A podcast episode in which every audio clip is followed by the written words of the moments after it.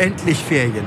Mein Gott, das wurde jetzt aber auch Zeit. Wir hier am Köln-Bonner Flughafen starten in den nächsten Tagen und Wochen Hunderttausende in die wohlverdienten Sommerferien.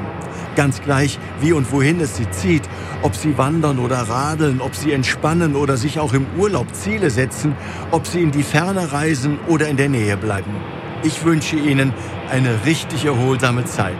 Lassen Sie einfach mal all die Sorgen des Alltags hinter sich. Ja, brechen Sie selbst dann auf, wenn Sie Ihren Urlaub zu Hause verbringen. Der Aufbruch, den ich meine, das ist der Aufbruch in ein neues, bewusstes Leben. Der kann auch in den eigenen vier Wänden gelingen. Überall, wo wir Menschen uns Zeit für uns und unsere Lieben gönnen, spüren wir, wie kostbar, wie unendlich kostbar unser Leben ist. Welches Geschenk jede Stunde Lebenszeit ist. Denn unsere Lebenszeit liegt ja nicht in unseren eigenen Händen. Sie ist eine wunderbare Zeit, sie ist geschenkte Zeit, sie ist von Gott immer wieder neu geschenkte Zeit.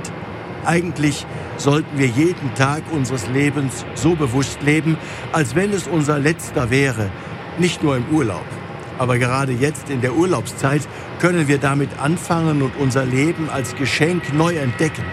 Das wünsche ich allen, die jetzt am Beginn der großen Ferien stehen. Sie alle haben dabei den besten Wegbegleiter, den es gibt, Jesus Christus. Und so segne und behüte sie alle jetzt auf dem Weg in die Ferien, der allmächtige Gott, der Vater und der Sohn und der Heilige Geist.